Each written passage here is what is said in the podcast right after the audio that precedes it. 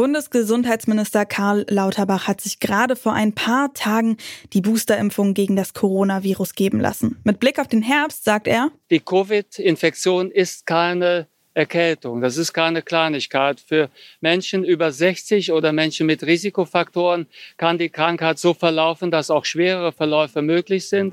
Und deswegen frischen wir euch in dieser Folge mit Informationen rund um Covid-19 für den kommenden Herbst auf. Braucht es eine neue Impfung und was mache ich nach einem positiven Schnelltest? Mein Name ist Nina Potzel. Hi.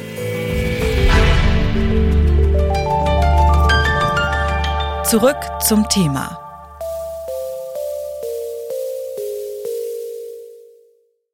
Basisimmunität, R-Wert, Inzidenz. Wisst ihr noch, was genau das bedeutet? Ich müsste dafür ehrlich gesagt ganz schön lange nachdenken und auch nachlesen.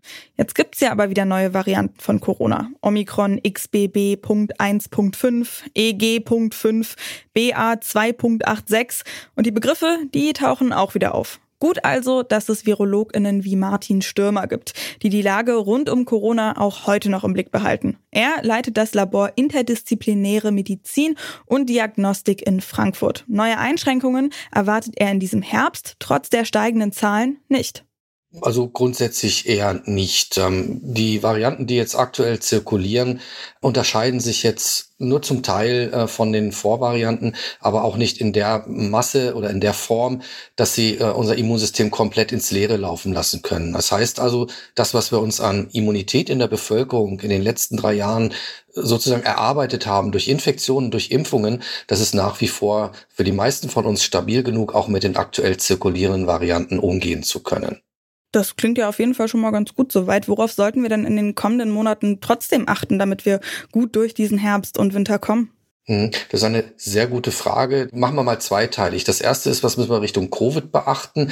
Äh, wir haben ja Risikogruppen, die Menschen über 60, Menschen mit äh, Vorerkrankungen, Menschen mit einem geschwächten Immunsystem oder auch ärztliches Personal und Pflegeeinrichtungen, wo wir doch ähm, in hohem Risiko ausgesetzt sind und wo uns Erkrankungen durchaus auch beeinträchtigen würden. Und da sollte man eine Impfung mit einem angepassten Impfstoff durchaus in Erwägung ziehen. Das hat die Ständige Impfkommission auch letztendlich so nie niedergelegt.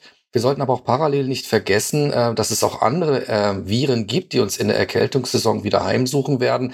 Da gehört natürlich die Virusgrippe dazu, da gehört für die jungen Menschen das äh, RSV dazu.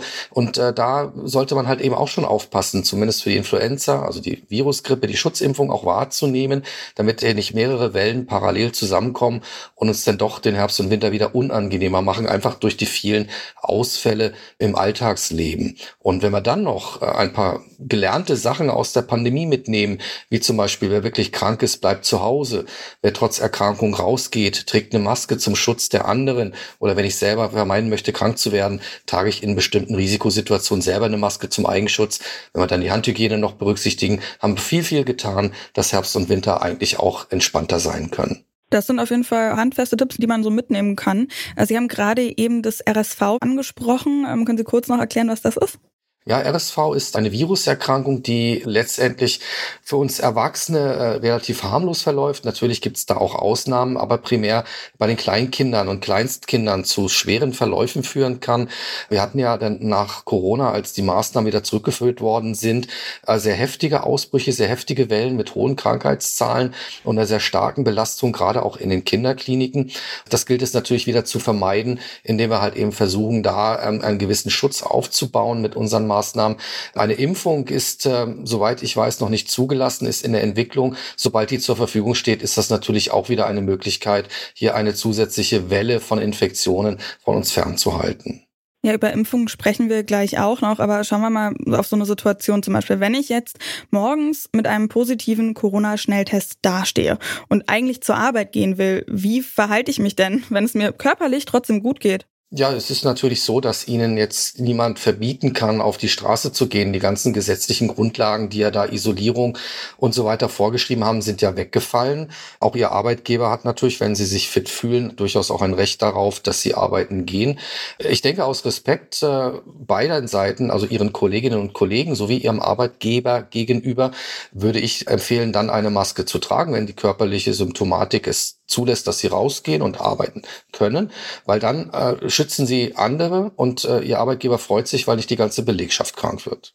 Das RKI empfiehlt ja jedem eine Basisimmunität. Was bedeutet das erstmal überhaupt? Basisimmunität heißt, ich habe drei Ereignisse gehabt, sprich entweder dreimal geimpft oder infiziert und geimpft in der Mischung. Und ähm, das wäre halt das Optimum, weil wenn ich das hinter mir habe, dann habe ich tatsächlich ähm, die Gewissheit, dass ich mit einer sehr hohen Wahrscheinlichkeit einen ausreichenden Immunschutz auch habe vor den aktuell zirkulierenden Varianten und nicht plötzlich in ein Risiko komme, einen schweren Verlauf zu haben. Jetzt ist es so, dass sich viele Menschen eben nicht impfen lassen wollen und ich denke auch, die werden sich auch weiterhin nicht impfen lassen für die Personen. Das muss eine Gesellschaft tolerieren können. Wir können niemanden zwingen äh, zu einer Impfung. Aber es wäre natürlich schön, wenn insgesamt eine sehr hohe Basisimmunität in der Bevölkerung vorhanden ist, weil dann werden wir auch für die Zukunft eben weiter gut mit zirkulierenden und sich verändernden Varianten umgehen können. Ich habe sogar meine ja, Basisimmunität eben nochmal übererfüllt. Ich habe drei Impfungen und zwei Infektionen. Aber meine letzte Impfung zum Beispiel und auch die letzte Ansteckung ist relativ lang her. Ich weiß gar nicht mehr so ganz genau, wann das war, wenn ich ganz ehrlich bin. Ja, reicht es als Schutz für den Herbst-Winter trotzdem? Ja, wir gehen jetzt davon aus, dass Sie persönlich, wenn Sie jetzt keine Grunderkrankung haben, die ein erhöhtes Risiko bedeuten, dass selbst wenn sie sich jetzt äh, in der nächsten Welle nochmal infizieren, einen milden Verlauf haben werden. Vielleicht werden sie zwei, drei Tage krank sein und ein paar Tage zu Hause bleiben. Das ist dann aber so dass wir da nicht eine Impfung empfehlen würden, um das zu vermeiden, weil wir es wahrscheinlich nicht vermeiden würden. Die Impfung soll ja schwere Verläufe reduzieren oder die Wahrscheinlichkeit eines schweren Verlaufes reduzieren. Und wenn Sie von Natur aus gar keine hohe Wahrscheinlichkeit für einen schweren Verlauf haben, dann wird Ihnen die Impfung nicht allzu viel äh, Vorteile bringen. Und man muss ja immer sagen, auch wenn es relativ selten ist, dass wir äh, Schäden nach Impfungen haben. Es ist trotzdem nicht 100 Prozent sicher. Jede Impfung hat irgendwo ein Restrisiko, das was schiefgehen kann. Das gilt aber nicht nur für Impfungen, das gilt selbst für die harmlose Kopfschmerztablette, die wir ja tagtäglich immer mal wieder also nicht jeden Tag, aber immer mal wieder einnehmen im Alltag. Wenn man sich da den Bikepackzettel durchliest, wird man auch da erkennen, dass auch eine Aspirin nicht ohne Nebenwirkungen sein kann. Und das gilt natürlich auch für die Impfung. Also es, der Nutzen der muss im Vordergrund stehen und wenn der Nutzen nicht ausreichend ist, dann kann man auf eine Impfung verzichten und dementsprechend sind auch die Empfehlungen. Und wie sieht es aus mit Patienten, die Long-Covid haben? Gibt es da auch irgendwie Empfehlungen oder nicht? Oder sind die vermutlich auch sowieso vulnerable Gruppen und da ist es mit der Impfung ja auch nicht ganz so einfach, nicht wahr? Hm. Ja, Long-Covid ist, ist natürlich eine spezielle Sache. Das ist immer noch ein, ein Thema, was, was sehr schwierig zu greifen ist, weil natürlich die klinische Symptomatik sehr, sehr breit und zum Teil unspezifisch ist.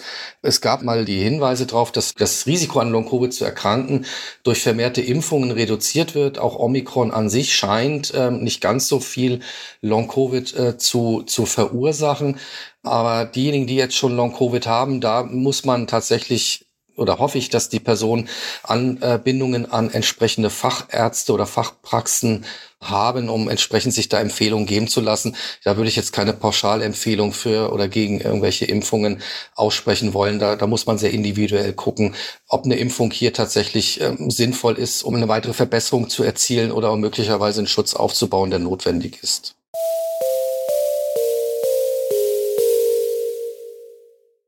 Der kommende Herbst bringt neue Corona-Varianten und die Möglichkeit einer Auffrischungsimpfung.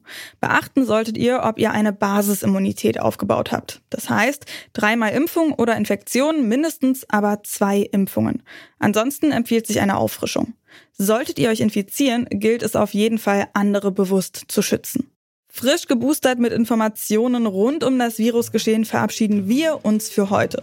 An dieser Folge mitgearbeitet haben Alea Rentmeister, Neja Borkovic und Mareike Zank. Produziert hat die Folge Stanley Baldauf, Chef vom Dienst war Toni Mese. Und mein Name ist Nina Potzel. Ich sage danke fürs Zuhören und macht's gut. Zurück zum Thema vom Podcast Radio Detektor FM.